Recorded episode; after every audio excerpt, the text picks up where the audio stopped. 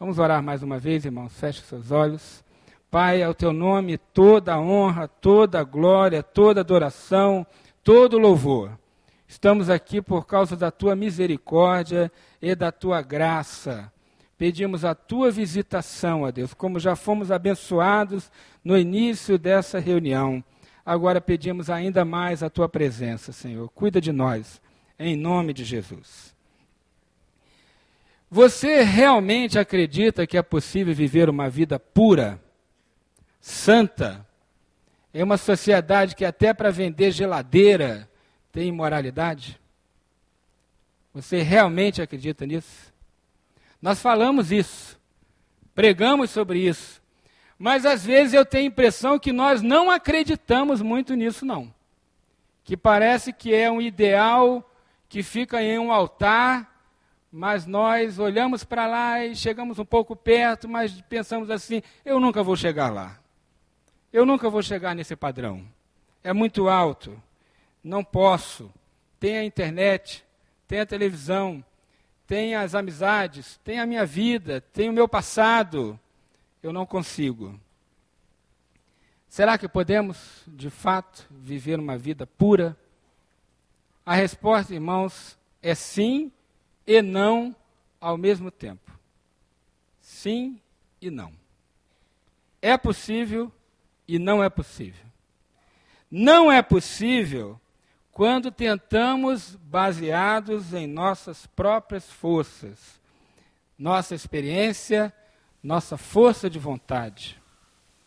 Não é possível quando tentamos fazer isso por nossas próprias forças, porque a nossa natureza é degenerada, é má. A natureza humana é má, é degenerada. Desde que nascemos, nossa natureza é inclinada para o erro, para o mal. Então não é possível viver uma vida santa e justa. É impossível. Mas também a resposta é sim. Podemos viver uma vida santa se a santidade morar em nós. Se aquele que é perfeito, a perfeição, morar em nós se realmente deixarmos o Espírito de Deus tomar conta de nossas vidas. Ele pode nos fazer santos, não nós. Ao invés de autoajuda, precisamos de ajuda do alto. É muito famoso, é, ou está aí na moda, a ideia de que você pode. É, os, os instrutores de autoajuda dizem assim: desperte o urso que tem em você, a águia que tem em você, o leão que tem em você, o zoológico todo, né? Desperte aquilo que tem em você. Você pode, você consegue, você é um Deus. Não, não somos. Não podemos. Mas ao mesmo tempo somos e podemos. Se Deus habitar em nós e se Ele nos controlar. Também é preciso pensar em santidade, purificação, do ponto de vista de Deus, como a Bíblia nos ensina ser isso. E a Bíblia nos fala de santidade, de pureza, de purificação, sob dois aspectos. O primeiro é separação, e o segundo, a perfeita presença de Jesus em nós. Pensando em santidade como separação, nós vamos ver as coisas do, do ponto de vista de Deus. Nossa cultura é católica romana. E as pessoas costumam ver santo, santidade, como alguém que faz milagres. Alguém que está muito além, muito acima de todos nós, da média de cada um de nós. Então, na nossa cultura, quando pensamos em santo, nós pensamos em alguém diferente de nós. Mas a Bíblia fala que todos na igreja são chamados de santos. Romanos 1,7: A todos os que estão em Roma, amados de Deus e chamados para serem santos. 1 Coríntios 1,7: A igreja de Deus que está em Corinto, aos santificados em Cristo Jesus, chamados para serem santos. Efésios 1,1: Paulo, apóstolo de Cristo Jesus, pela vontade de Deus, aos santos e fiéis em Cristo que estão em Éfeso. Filipenses 1:1. Paulo e Timóteo, servos de Cristo Jesus, a todos os santos que estão em Filipos. Colossenses 1, 1 e 2. Paulo, apóstolo de Cristo Jesus, pela vontade de Deus, e irmão Timóteo, aos santos e fiéis irmãos que estão em Colossos. Então, sempre a Bíblia está falando, quando Paulo se dirige às igrejas, que aquelas pessoas, todas elas, são chamados santos. Você já pensou assim? São Ricardo? São Gilberto? Você conhece o nome da pessoa que está do seu lado? Se não sabe, pergunte o nome dela e diga assim: São. Qualquer coisa. Chama a pessoa de São. Santo, Santa. Chama lá, pergunta o nome dela. Santo Júnior. São Júnior. Esquisito, não é? Não é esquisito? Já pensou se nós nos encontrássemos aqui no pátio? São José, tudo bem? Oi, São Pedro, tudo legal? Ia dar uma confusão, né?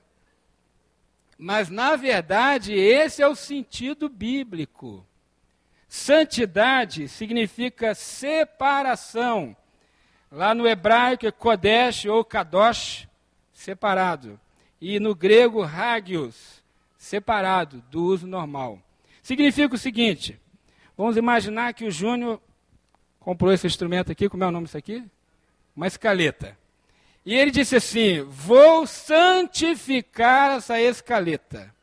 Nunca vou tocar qualquer outra coisa neste instrumento que não seja para a honra e glória de Deus. E aí ficou separado. Me diga uma coisa: a escaleta mudou o material, a composição dela? Não, é a mesma. É a mesma. É plástico, talvez ferro, alguma coisa aqui, continua do mesmo jeito. Mas agora não é mais do mesmo jeito. Porque foi separada para um uso especial, foi santificada. Então você continua sendo a mesma pessoa em alguns aspectos, mas já não é mais a mesma pessoa. Porque você agora foi separado, santificado. Se você pertence a Deus, há um selo na sua testa, em algum lugar que os demônios e os anjos percebem, é o selo do Espírito de Deus. Há muita gente com medo no mundo, e eu digo: não tenha medo. Você tem o selo de Deus. Você tem a marca de Cristo. Se você pertence a Deus, ninguém pode tocá-lo a menos que Deus permita. Porque você agora é santo, é separado. Agora, é claro que a santidade é um fato, mas também é um processo. Nós vamos ver mais sobre isso. A Bíblia diz em Levítico 20, 26: Vocês serão santos para mim, porque eu, Senhor, sou santo e os separei dentre os povos para serem meus. Quando Deus nos santificou, Ele disse assim: Agora você está separado deste mundo para ser meu, me pertence. Irmãos, aqui tem um copo com água, né? Um copo de, de vidro ou cristal. Eu vou beber essa água, deve estar muito boa. Poderia ser um copo de plástico, não poderia? Daqueles de cafezinho? Poderia. De pedra, de prata, de ouro.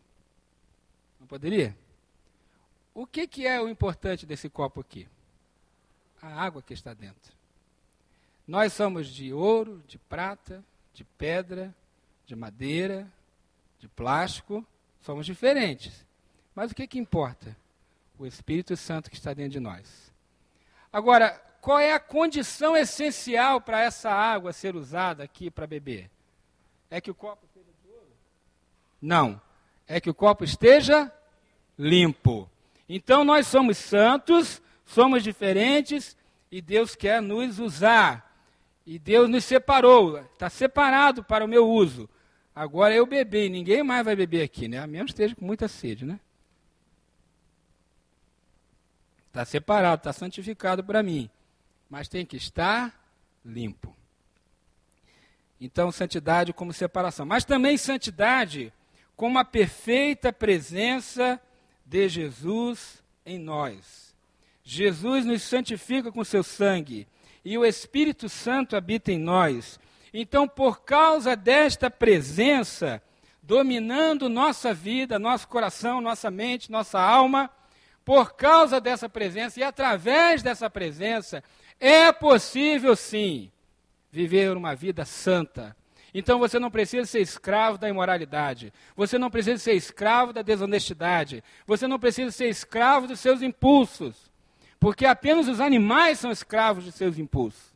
Nós temos o Espírito Santo e podemos viver uma vida santa, diferente. Outro dia, uma pessoa tentou justificar o homossexualismo comigo, mostrando uma pesquisa que falava que os animais também são homossexuais. Até saiu em revistas e tal. Eu falei, mas eles são animais. Ainda que eles estejam seguindo seus impulsos, eles são apenas animais. Eu não sou apenas um animal. Eu tenho o Espírito Santo de Deus em minha vida. Então é possível sim. A Bíblia não falaria de santidade como se fosse apenas um ideal inatingível.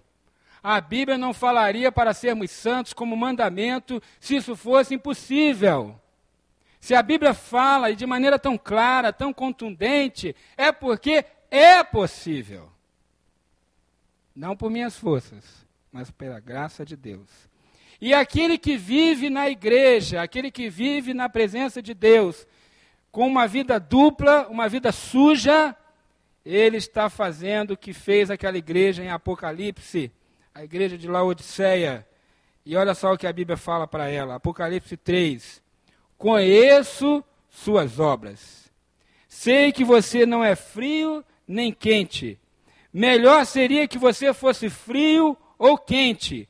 Assim, porque você é morno, não é frio nem quente. Estou a ponto de vomitá-lo da minha boca. Palavras fortes, mas é a palavra de Deus. Precisamos viver santidade no dia a dia. 1 Pedro 1 diz assim: Como filhos obedientes, não se deixem amoldar pelos maus desejos de outrora, quando viviam na ignorância. Mas assim como é santo aquele que os chamou, assim como ele é santo, sejam santos vocês também em tudo que fizerem, porque está escrito: sejam santos, porque eu sou santo. Então, irmãos, está muito claro que santidade não é uma opção do cristão. Ah, eu vou ser santo ou não. Santidade é um mandamento, um mandamento possível. Pureza é uma condição possível para o cristão. Não é? E nós vamos ver algumas coisas que nos ajudam a ter santidade. Você tem aí o esboço, tá bom? Vamos usá-lo. Aliás, muito bonito esse esboço. Hein? Vou levar essa ideia lá para Jacareí. Nós temos um esboço, mas aqui está mais bonito, né? Então, vou copiar sem nenhuma vergonha, né? Warren disse que se você copia de um, é plágio. Se você copia de cinco, é pesquisa. Se você copia de dez, você é um gênio, desde que ninguém saiba de onde você copiou. Né? Então, beleza. Vamos pensar em algumas atitudes para ter vida santa. Primeiro, lembre-se que você é um peregrino. Escreva aí, peregrino. Pedro, apóstolo de Jesus Cristo, de Jesus Cristo aos peregrinos escolhidos pela obra santificadora do Espírito. Irmãos, o pastor Carlos Macorde diz que o mundo é, é uma grande escola, que a dor é uma grande escola, porque nos lembra que o céu ainda não é aqui. C.S. Lewis disse que a dor é o megafone de Deus. Nós estamos como forasteiros, estrangeiros, em uma terra que na verdade não é nossa. Estamos de passagem. O problema é que nós estamos no conforto. É um problema em parte. Estamos tão confortáveis que queremos continuar aqui. Não é? Conforto nos dá essa sensação que eu não preciso de Deus. pastor Carlos Macorde também ele diz o seguinte: o, o, mundo na Bíblia começa num jardim e termina em um jardim, não é verdade? Em um pomar, na verdade. Agora, quem foi que, criaram, que criou as cidades? Foram os filhos dos homens, a geração de Adão que se desviou de Deus. Eles criaram a cidade. E na cidade nós temos a sensação de que não precisamos de Deus. Você não precisa de chuva, porque você vai no supermercado, no açougue, você compra lá. Não é? Vai na feira, pega lá. Não precisa da chuva. Não, não precisa depender do tempo, das condições. E aí nós temos a sensação de que não precisamos de mais nada. Já temos o que é necessário. E essa sensação de que não precisamos de Deus, muitas vezes, nos afasta de Deus. Nós precisamos vencer isso e nos colocar na dependência de Deus, mesmo tendo conforto, mesmo tendo recursos. Se ficarmos confortáveis com este mundo, vamos nos amoldar a ele, vamos adotar seus padrões, vamos adotar o comportamento que há aqui e a moralidade do mundo. Somos guiados pelos desejos da carne, do mundo e de Satanás.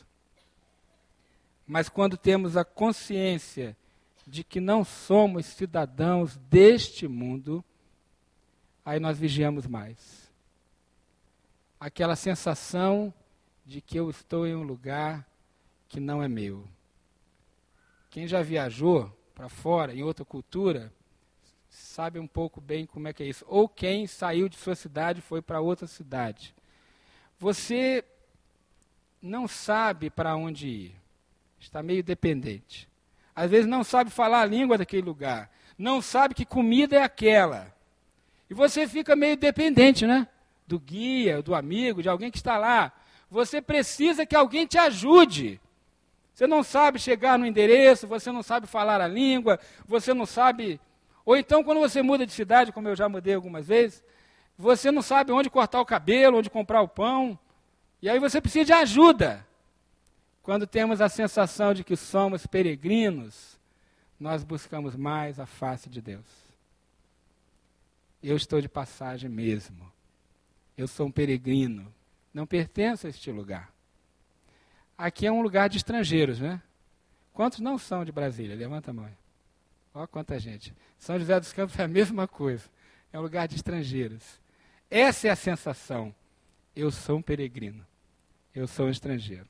Em segundo lugar, para pensar em santidade, tenha relacionamentos saudáveis. 1 Pedro 2,17 diz: Tratem a todos com o devido respeito, ame os irmãos, tema a Deus e honrem o Rei. Irmãos, quando falamos de santidade, de pureza, não estamos falando de uma vida isolada das pessoas, uma vida seta, uma vida sem contato com as pessoas. Uma vez eu vi uma garça no meio de um brejo sujo, podre, e ela estava branquinha, branquinha. Já viram garça? Aqui tem também, né? A garça branquinha e os pezinhos dela naquela lama preta. E alguém me disse: essa é a imagem da nossa vida neste mundo. Com os pés na lama, mas as peninhas brancas. Deus não se isola, o Senhor Jesus não se isolou. E nós não devemos nos isolar das pessoas, ao contrário, o sal tem que estar em contato, a luz também. Então, ser santo é possível e deve acontecer no contato com as pessoas, não no isolamento. Muitas pessoas se escondem em mosteiros, conventos, na esperança de que aquele isolamento vai trazer vida santa. Mas quantos pecados e pecados horríveis se cometem dentro de mosteiros e de conventos? Ou de uma caverna, ou de qualquer outro lugar. Por quê? Porque a natureza humana é assim. Mas nós devemos estar neste mundo convivendo com as pessoas, guiados pelo Espírito e ter relacionamento santo. No ambiente de trabalho, na escola. Como que você é no seu ambiente de trabalho? Você é agente secreto de Deus? Ninguém sabe que você é cristão? Alguns são agentes secretos de Deus, né? Ninguém sabe que ele é cristão. Ou as pessoas olham para você e, diz, e dizem assim: tem alguma coisa diferente com você. Eu quero aprender como ficar assim, sereno, calmo, nessa hora. Eu quero aprender a perdoar, a amar. Eu quero aprender a ter confiança, ter paz, esperança do jeito que você faz. Como que você é na sua escola? Você é aquele colega solícito, prestativo, que não cola, aquele bom aluno? Como que você é na sua casa, com seus pais, com seus irmãos, com seus filhos, com a esposa, com o esposo? Como que você é? A Bíblia nos fala que nós devemos ter relacionamentos saudáveis e que a santidade ela é necessária principalmente nos relacionamentos, no contato com as pessoas. É relativamente mais fácil ser santo sozinho, né? Isolado. Mas o contato com as pessoas é a grande prova para a nossa vida de santidade. Como você é aqui na igreja, como você é no seu condomínio ou em qualquer outro lugar. Relacionamentos saudáveis. Também decida fazer o que é certo. A Bíblia diz em 1 Pedro 4, 1 e 2: Amem-se também do mesmo pensamento, pois aquele que sofreu em seu corpo rompeu com o pecado, para que no tempo que lhe resta não viva mais para satisfazer os maus desejos humanos, mas sim para fazer a vontade de Deus. Eu estava aconselhando uma senhora uma vez, e ela estava com muita raiva do marido. O marido tinha pisado na bola com ela.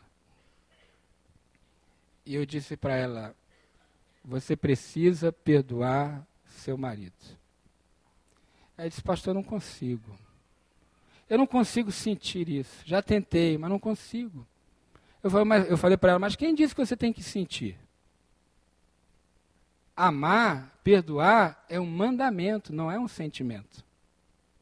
Ah, nós confundimos as coisas, né? De tanta televisão, cinema, revista, livro, que fala que, que amar é um sentimento. Paixão é sentimento, amar não.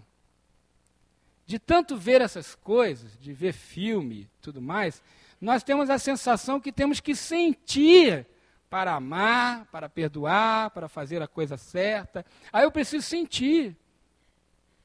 Não, irmãos. Amar Perdoar não depende dos seus sentimentos.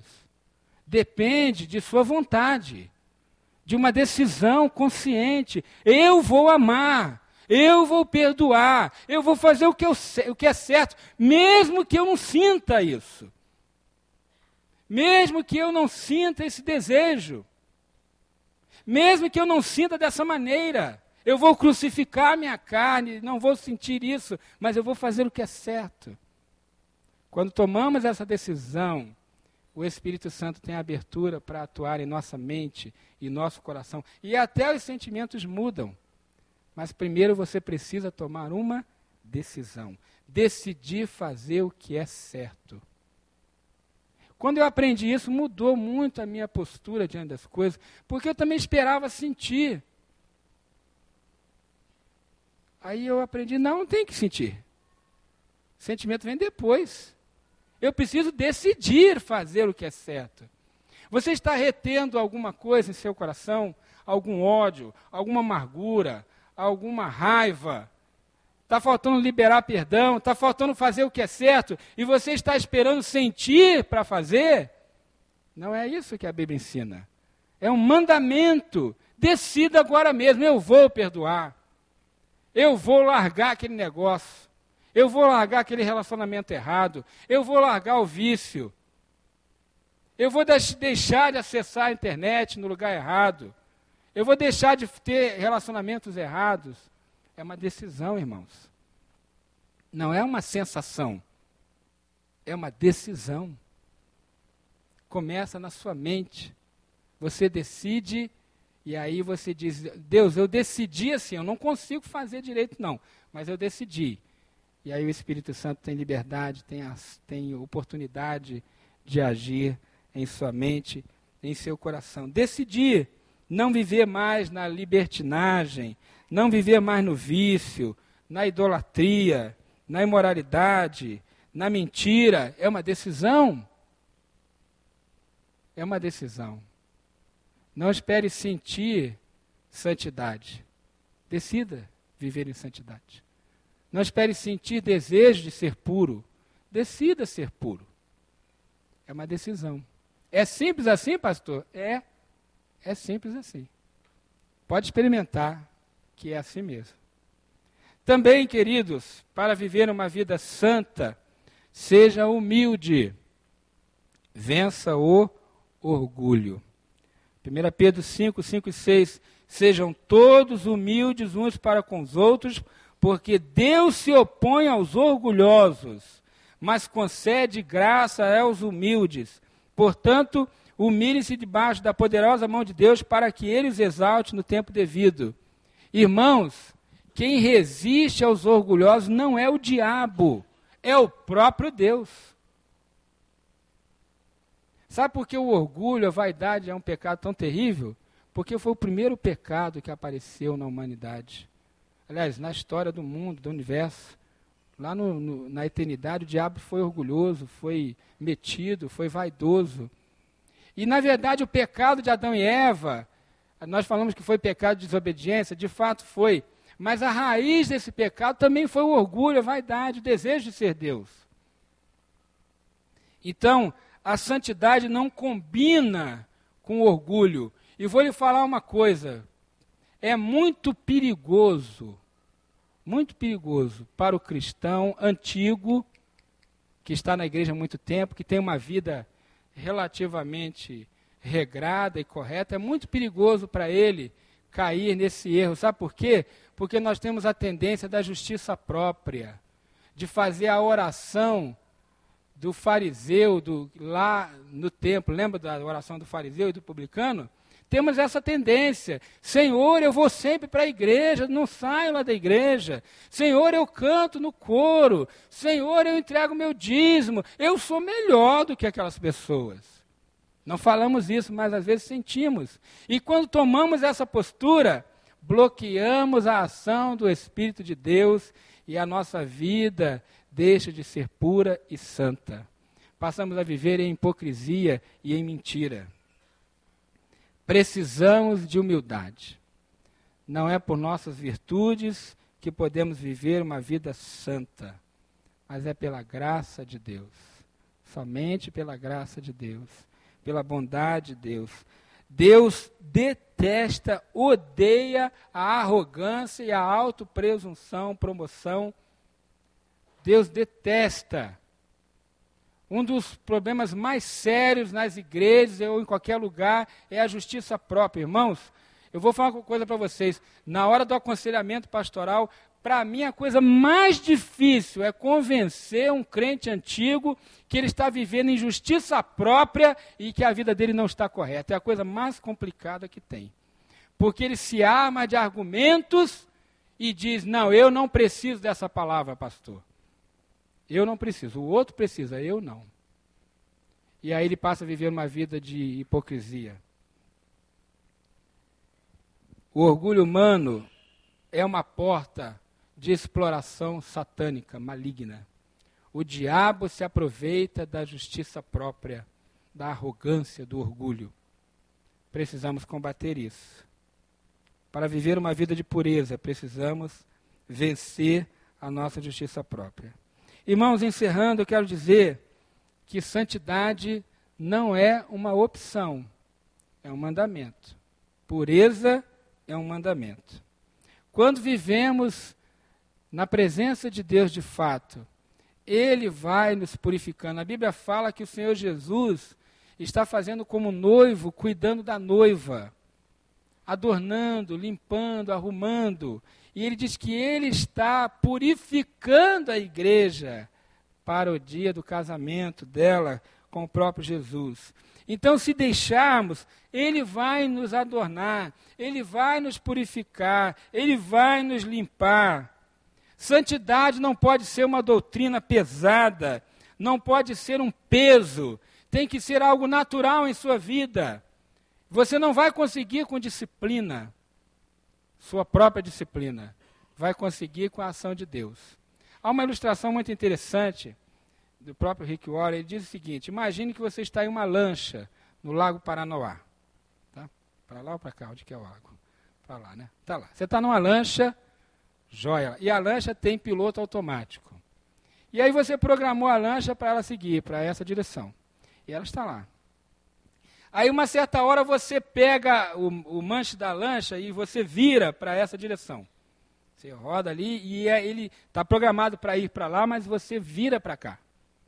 E aí você continua por aquele caminho por um tempo, forçando a marcha ali.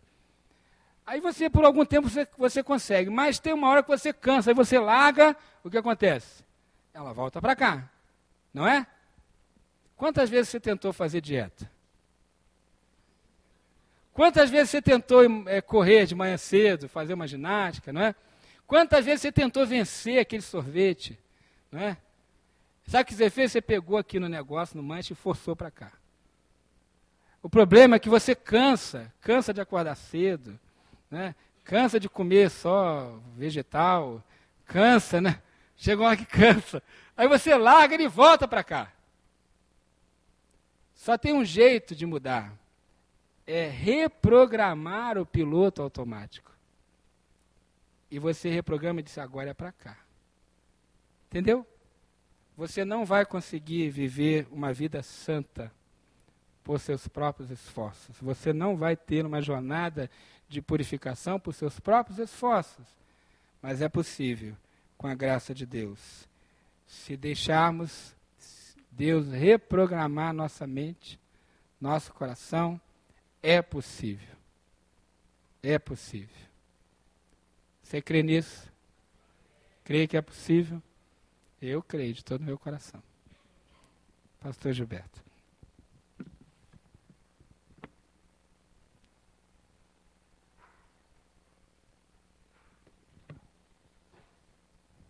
Quando você entrou, talvez você tenha recebido um papel em branco como esse.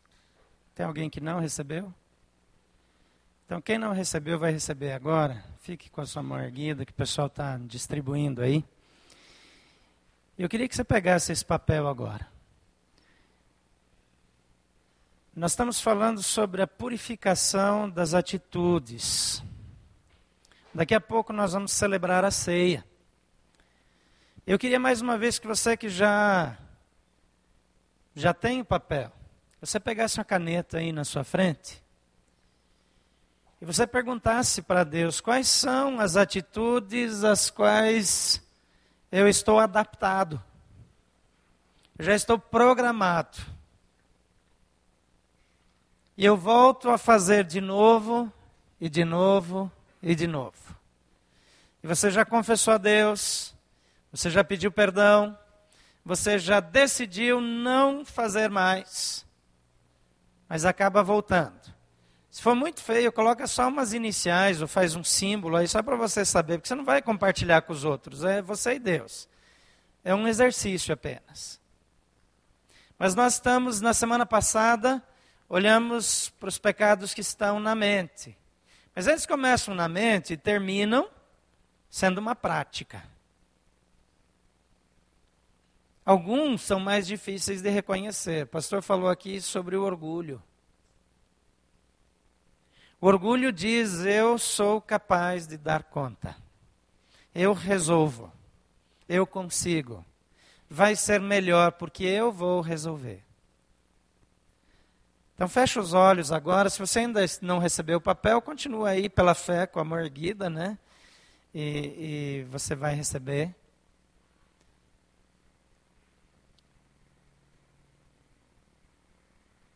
Mas eu gostaria que você orasse, fala com o Senhor agora, fala, peça que o Espírito Santo fale a sua mente, diga, me faz ver.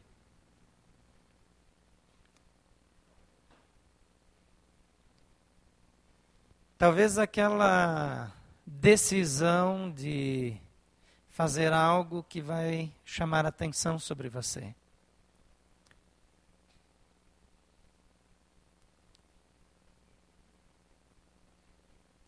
talvez aquele investimento só em si mesmo.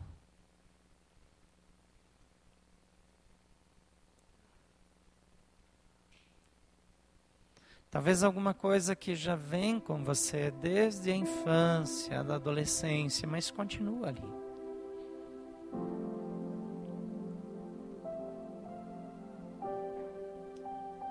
Talvez coisas que você faz que te incomodam, mas toda vez que você está com determinada pessoa, você pratica de novo. Enquanto você conversa com Deus, aquelas confissões, que você precisa da intervenção de Deus na sua vida, que você não vai mais tentar fazer só do seu jeito. Anota aí. E logo nós vamos colocar isso diante de Deus. Pai, guia nossa mente, nos faz ver de forma clara onde nós estamos praticando o mal. E nós queremos colocar diante do Senhor, porque nós cremos que é o Senhor que vai mudar a nossa história. Medida que você terminar, dobra esse papel em dois. E como na semana passada, coloca aqui diante do Senhor. A Bíblia diz: se o teu irmão tem algo contra você, deixa a tua oferta diante do altar e vai primeiro e te reconcilia. Nós vamos ter um tempo de celebração da ceia antes de receber o pão e o cálice. Vamos dizer, Senhor, essas são as coisas que eu agora deposito. Falhas, pecados e atitude. E que eu quero que saiam da minha vida. Eu preciso de intervenção sobrenatural. Nós vamos orar juntos daqui a pouquinho.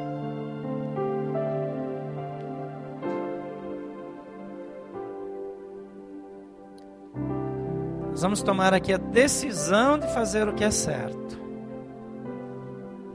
mas a Ele quem opera em nós, tanto querer como o realizar. Tiago diz: aquele que sabe fazer o bem e não o faz, comete pecado. Não gostamos da ideia, mas somos pecadores. Atitudes que desagradam a Deus estão na nossa vida.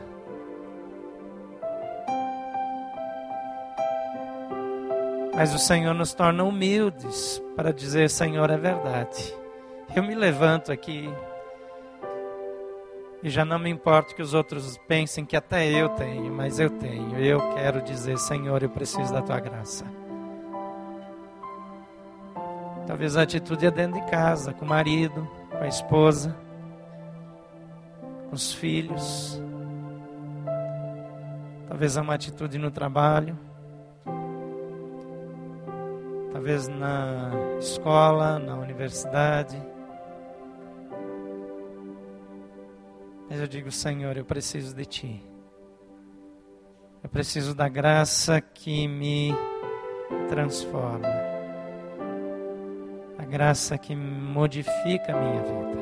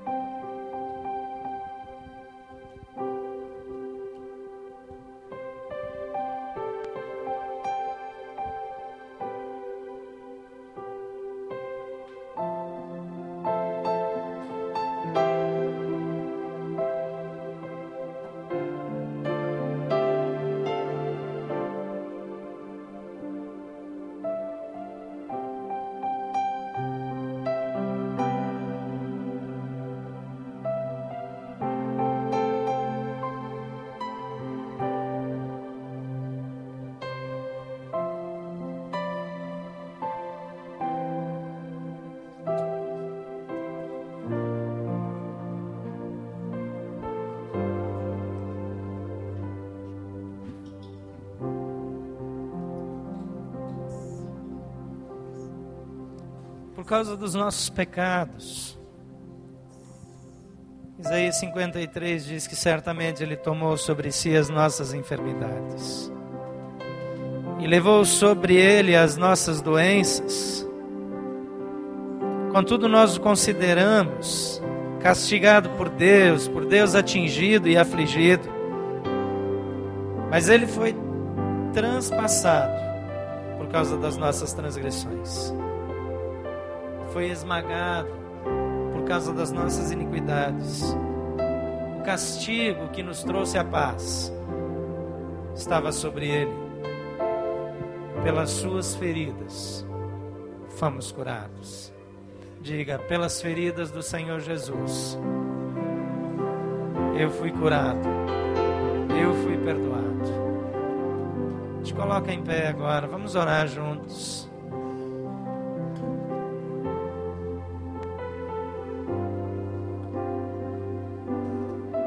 Diante do Senhor, estão toda sorte de transgressões, de atitudes pecaminosas, que simbolicamente nós apresentamos nesses papéis, mas que de fato estão no nosso coração. E nessa manhã nós queremos confessar que estamos programados para fazer as coisas que não devemos fazer.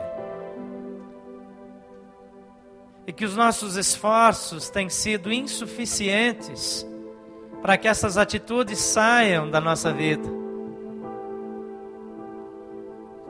E por isso, Pai, nós clamamos que o Senhor nos perdoe, mas que o Senhor nos reprograme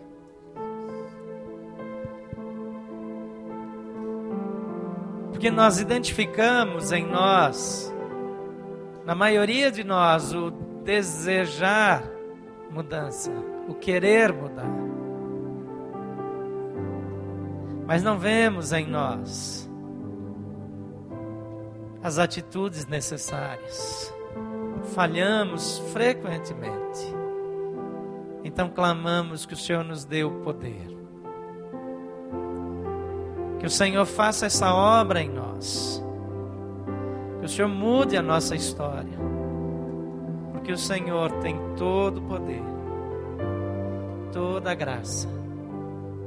E por isso clamamos, Senhor, recebe o nosso coração quebrantado, nossa decisão e transforma isso em ações práticas.